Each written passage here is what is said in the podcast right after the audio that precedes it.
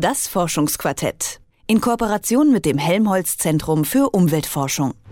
Es gehört zu den sichersten und am besten überwachten Lebensmitteln in Deutschland. Unser Trinkwasser. Eine Verordnung sieht vor, dass es regelmäßig untersucht werden muss. Trotzdem kann es immer mal wieder vorkommen, dass Bakterien oder andere Krankheitserreger es ins Wassersystem schaffen. Am Helmholtz Zentrum für Umweltforschung in Magdeburg wird seit einiger Zeit an einem neuen Überwachungssystem geforscht. Mein Kollege Konstantin Kumpfmüller hat sich mit dem Leiter des Projekts unterhalten. Alles, was man braucht, sind ein Kubikmeter Wasser, ein Filtersystem und ein mikrobiologischer Analyseapparat.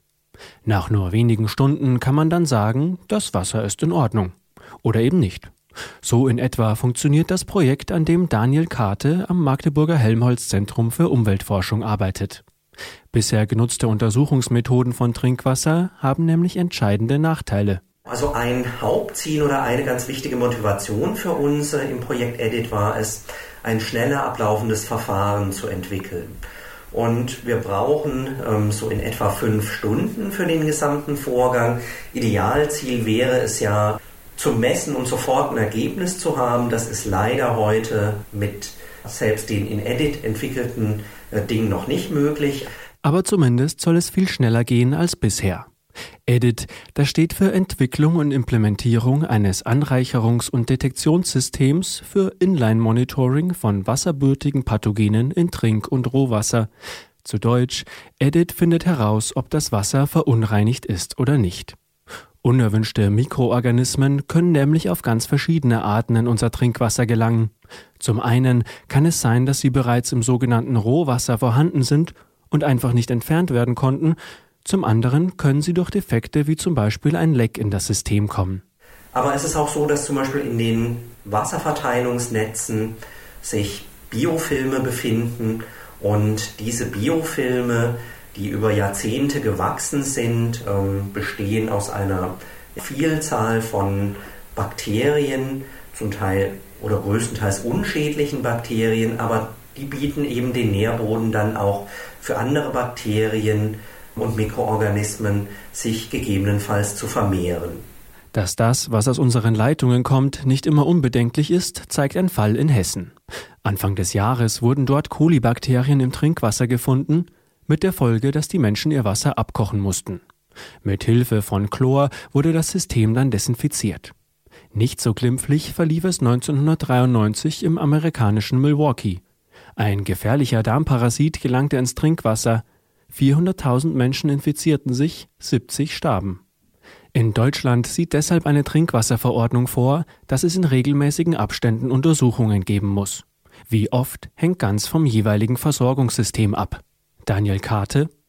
Das heißt, es wird betrachtet, wie viele Einwohner versorgt ein Wasserversorgungsunternehmen, wie hoch ist die Wassermenge, die im Laufe eines Tages oder Jahres eingespeist wird und davon abhängig wird dann festgelegt, wie häufig Wasserproben entnommen werden müssen. Die Untersuchungen heute laufen ungefähr so ab.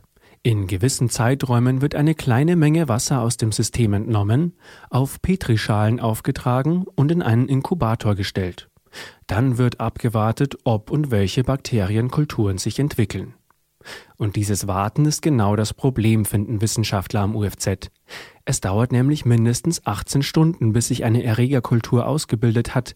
Bei Untersuchungen auf Legionellen dauert es sogar einige Tage, bis Ergebnisse vorliegen, erklärt Daniel Karte. Wenn die Probe nun untersucht wird, das Untersuchungsergebnis vorliegt, dann haben wir ja bereits Zeit verloren, in der Wasser bereits an den Verbraucher weitergeleitet worden ist. Das heißt, wir stellen eigentlich immer erst zu spät fest, es liegt eine Kontamination vor und möglicherweise haben eben Verbraucher schon dieses Wasser genutzt und sich vielleicht sogar ja, infiziert durch einen im Wasser vorhandenen Krankheitserreger. Deshalb funktioniert Edit ganz anders und soll viele Vorteile gegenüber der heute gängigen Methode bieten. Es ist schneller, kann auf mehrere Erreger gleichzeitig testen und schlägt automatisch Alarm. In Edit entnehmen wir Wasserproben, konzentrieren die an, geben diese Proben dann in ein molekularbiologisches Nachweisverfahren. Es ist ein Multiplex-System, das heißt, es können mehrere Erreger gleichzeitig nachgewiesen werden und es wird dann am Ende automatisch ein Alarm erzeugt, der dann eben dem Wasserversorger im Falle einer Kontamination meldet, Achtung, jetzt ist eine Kontamination aufgetreten. Die Anlage filtert also den Kubikmeter Wasser, bis ein Konzentrat übrig bleibt, das dann untersucht wird. Der Wasserversorger könnte dann per SMS oder mit einer App informiert werden. Seit drei Jahren arbeiten die Wissenschaftler an Edit und konnten die Anlage schon in Wasserwerken in Berlin, Magdeburg und Marburg testen. Auch wenn das Feedback der Mitarbeiter anfangs nicht nur positiv war, hat sich gezeigt, das System funktioniert grundsätzlich.